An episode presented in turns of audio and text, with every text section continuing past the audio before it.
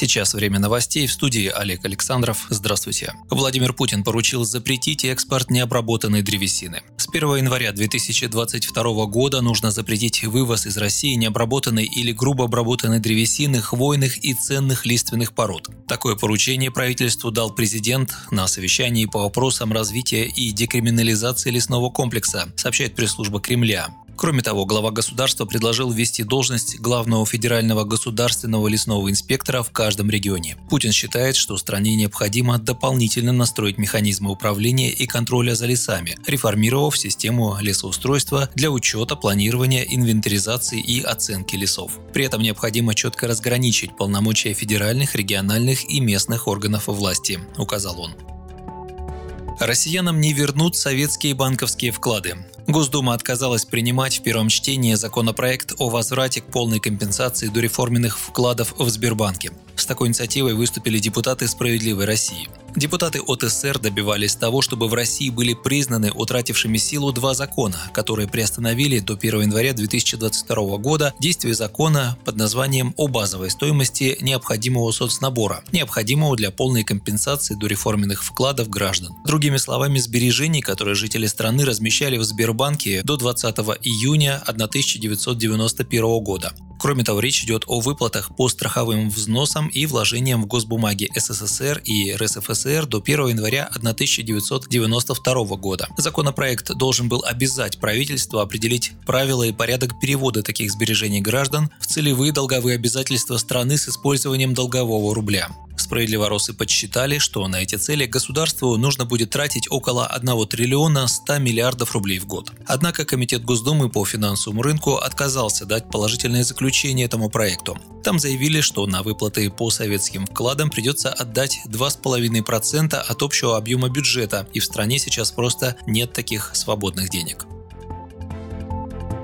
Почти половина россиян находятся в поиске дополнительного источника дохода. Это показал опрос крупных сервисов по поиску работы. Самые популярные варианты, судя по ответам, охранник, курьер и продавец. Так, следить за порядком согласен каждый пятый, доставлять товары каждый шестой, а каждый седьмой готов встать за прилавок пятерку востребованных вакансий для дополнительного заработка вошли также кладовщик и грузчик. Менее привлекательными для этого вакансии администратора, водителя, няни, кассира и официанта. В поиске подработки сейчас находится почти треть молодых людей в возрасте от 18 до 25 лет. Причем желающих найти еще один источник дохода больше всего среди москвичей.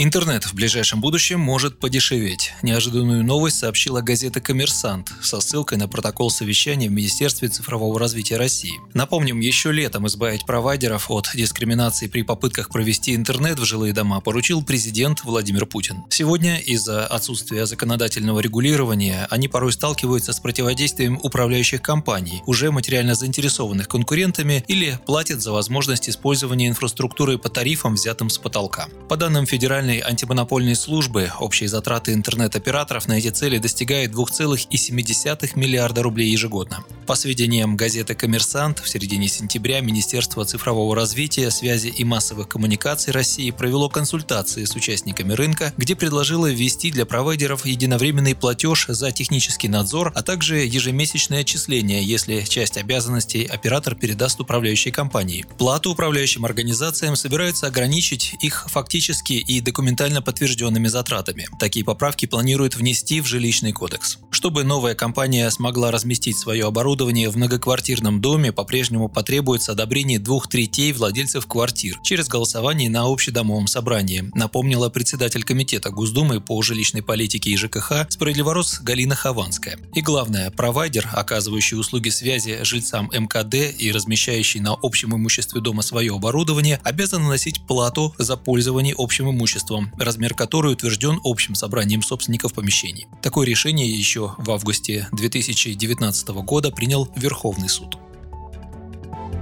Ресторанам запретят включать в счет чаевые и другие платежи, не касающиеся стоимости блюд. С 1 января нового года в России вступят в силу новые правила оказания услуг общественного питания, которые направлены на защиту прав потребителей. В них будет указано, что цена на услуги общественного питания будет определяться лишь стоимостью продукции, указанной в меню или прейскуранте. При этом владелец предприятия общественного питания вправе предложить клиенту дополнительно приобрести услуги по организации досуга и другие услуги с однозначным указанием их стоимости или наоборот безвозмездного характера. Такие услуги могут быть выбраны потребителем добровольно после ознакомления с их ценой. Правила также обязывают рестораны и кафе довести до сведения посетителей способы приготовления блюд, входящие в них основные ингредиенты, объем или вес порций готовых блюд, а также емкости потребительской тары, предлагаемой алкогольной продукции и объем ее порции.